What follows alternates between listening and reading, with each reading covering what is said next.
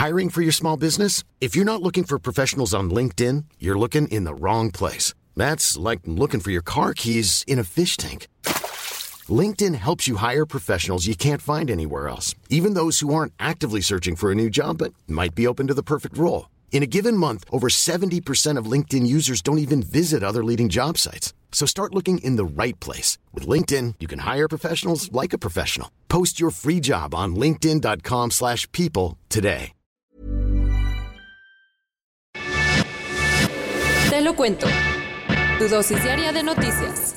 Hola, soy Pau Mendieta y aquí te va tu dosis diaria de noticias. Te lo cuenta, te lo cuento no se andan con rodeos. Como Mike Pence no tomó cartas en el asunto, los demócratas iniciaron formalmente el proceso para aplicarle un impeachment a Trump. ¿Cómo estuvo todo? Después del asalto al Capitolio, desde la semana pasada Nancy Pelosi le pidió al vicepresidente Mike Pence que invocara la enmienda 25 para destituir a Trump. Como no le hizo mucho caso que digamos, la presidenta de la Cámara de Representantes decidió tomar al toro por los cuernos y ayer, junto con la bancada demócrata en la Cámara Baja, inició el procedimiento para aplicarle un impeachment ajá, un juicio político, a Donald Trump acusándolo formalmente de incitar a la insurrección. ¿El proceso para un juicio político? Para que eso ocurra, la Cámara de Representantes tendría que imputarlo y de ahí dos tercios del Senado lo condenarían, expulsándolo de la Casa Blanca días antes de que acabe su mandato. Sin embargo, los tiempos parecen muy apretados para que eso pueda ocurrir. Pero si pasa antes del 20 de enero, entonces el Senado podría votar para que Donald Trump no vuelva a competir por un cargo de elección. Por lo pronto, todo se está preparando para la toma de protesta de Joe Biden el siguiente miércoles, y para evitar broncas, se piensa desplegar a 15.000 elementos de la Guardia Nacional para proteger al Capitolio.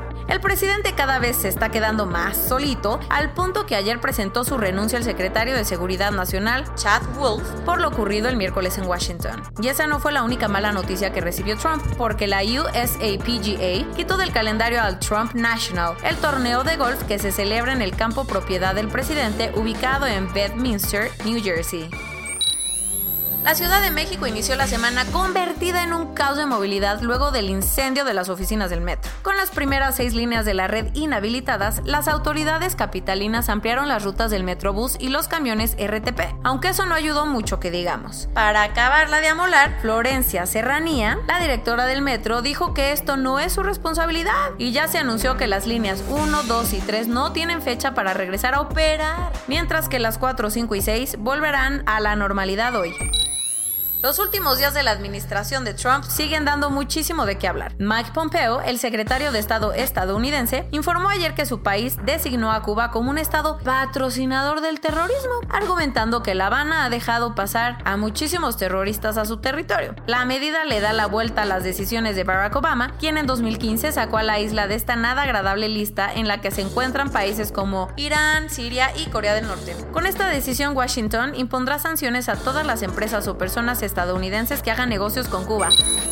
Y hablando de debutar en ciertas listas, el gobierno de Canadá está considerando la posibilidad de incluir a los Proud Boys en su lista de organizaciones terroristas, a la par de grupos como ISIS, Boko Haram y Al Qaeda. El ministro de Seguridad Política canadiense insistió que el grupo de extrema derecha, que se la pasa apoyando a Donald Trump, tiene conductas antisemitas, homofóbicas, islamofóbicas, de supremacismo blanco, misóginas y un largo etcétera. Wow. En fin, que son una fichita por lo que deberían de ser tratados como terroristas. El tema está en discusión dentro del gobierno y aún no hay fecha para que tomen una decisión.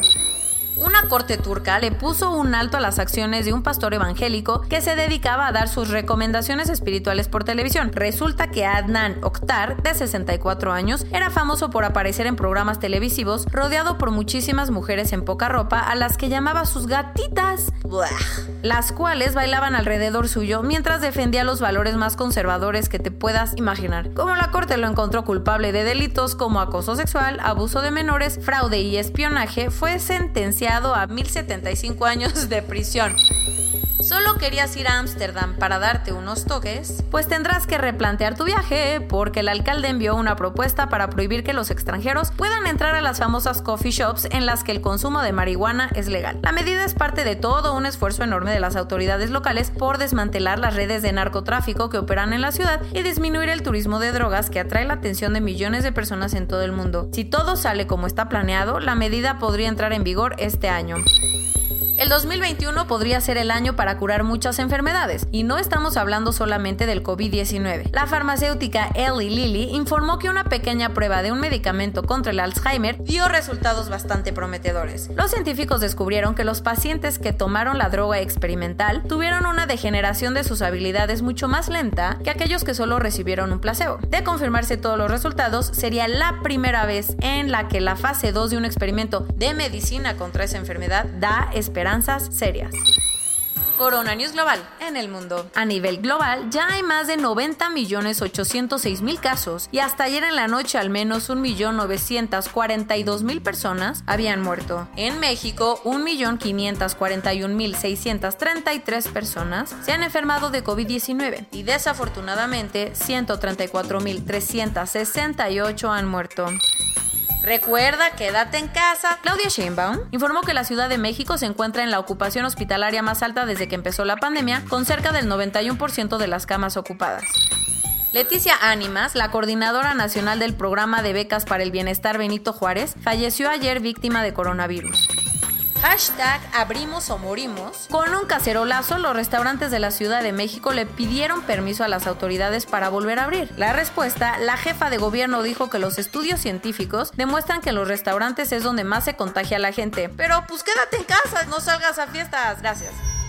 En colaboración con TechSalud, la farmacéutica CureVac está buscando a 2.000 regiomontanos para sumarse a la fase 3 del ensayo de su propia vacuna contra el COVID-19. Y hablando de Nuevo León, la Secretaría de Salud local informó que está estudiando un posible caso positivo de la cepa B117.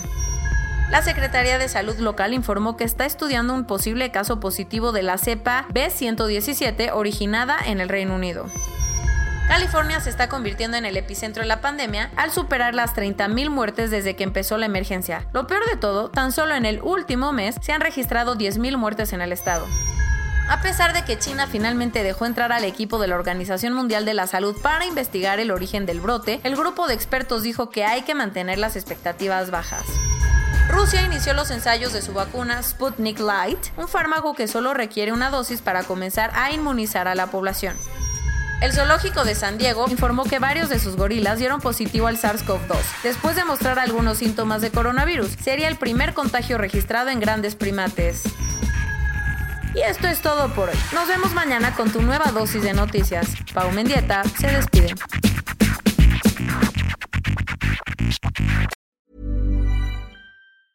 Hey, folks, I'm Mark Marin from the WTF Podcast, and this episode is brought to you by Kleenex Ultra Soft Tissues your ally to help tackle your allergy symptoms this season. I love the change of seasons, but nobody loves pollen and all those other things floating in the air that make you sneeze during this nice weather. Kleenex Ultra Soft tissues are hypoallergenic and allergist approved. So fight back against watery eyes and runny noses without worrying about irritating your skin. For this allergy season, grab Kleenex and face allergies head on.